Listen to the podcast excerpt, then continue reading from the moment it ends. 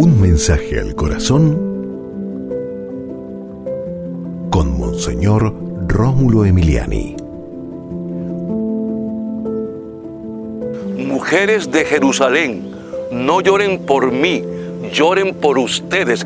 Eso decía Jesús cuando iba camino del Calvario, preocupado por lo que le iba a suceder a mucha gente que seguían el camino de él los mártires de la iglesia, la iglesia perseguida, la iglesia eh, humillada, la iglesia marginada, porque el mundo no quiere saber de Dios.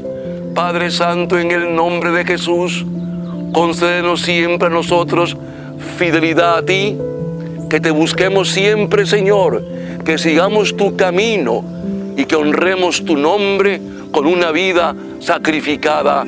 Amén. Y recuerda, con Dios eres invencible.